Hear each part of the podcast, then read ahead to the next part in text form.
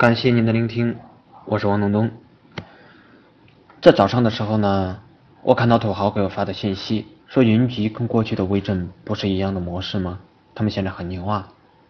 我回复他说对的，而且人家都已经独角兽了，而微震的那个项目彻底挂了。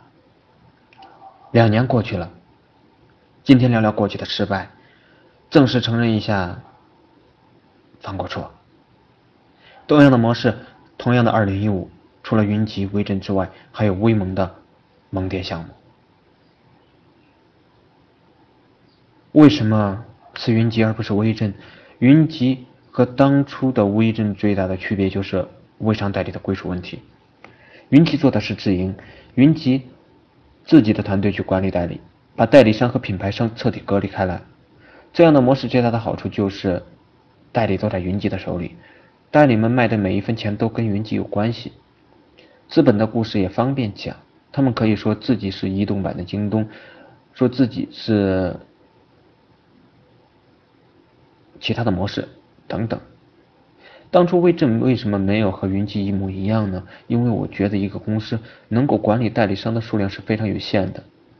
微商的最大的公司呢，也不过就是几十万代理而已。我不相信云集能够管理无数个代理。所以担心增长的天花板会很快到来。如果这个点真的是一个死穴的话，那么公司的可想象空间也就非常有限了。而威震当初的做法是让品牌商去管理代理，我们只提供服务，给双方赋能，想法是好的，但这样的做法却差一点，导致公司关门啊。品牌商可以见到所有的代理，代理也可以见到所有的品牌商。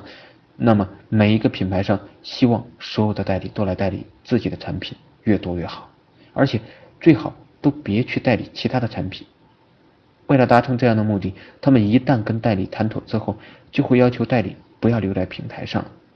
虽然平台外也可能会被代理挖，其他的代理呢挖走，但他们觉得留在平台上被挖走的可能性会更大。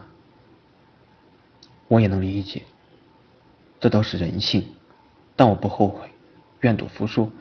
项目失败之后，我带着团队迅速调转码头做了麦帮帮。万幸，我们活着走过来了，同时也建立了麦帮帮独特的商业模式。当年的威盟也是输在了人性啊！威盟的模型跟微证特别像，通过补贴的方式挖过来很多的微商代理团队去盟店开店，后来这些人又被品牌商或者更大的老大挖走了。很多时候，很多事情都是一样的，只是一点点的差距，或许就是冰雪两重天。虽然现在跟云集没有任何的竞争关系了，但我依然还在关注云集。大家都不易，我祝福云集。再或者，如果当年的萌店也使用了云集的模式，或许大家今天就见不到云集了。很多事情都是很奇妙的。除了模式的问题，我还有两个基因上的不足。一个是融资能力，我不是一个特别擅长讲故事的人，带着团队干活，我肯定是一把好手，但在融资的道路上，就有点想吃亏了。即便是当年我也走了云集一样的模式，因为融资的短板，以我的能力呢，我也未必能够跑得出来。因为这样的模式早期是需要大量投入的，而我的短板未必能够搞定。第二个短板。是互联网基因，我是传统企业出身啊，大部分的合伙人也都是传统企业出身，大家的思维往往会受制于我们过往的经历，所以最近这两年一直也都在补充这个短板。到了今年，我觉得这是这些年来最有信心的一个阶段了，可谓是兵强马壮，而且核心竞争力、品牌影响力、营收利润都在跑步前进中。有一次，同事问我。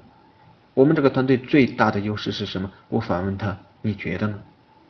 同事说：“我们快速自省的能力，看到错误就勇敢承认，而且能够快速修复，正视自己的错误。说起来很简单，但如果经常性的自我否定，那是极其困难的事情。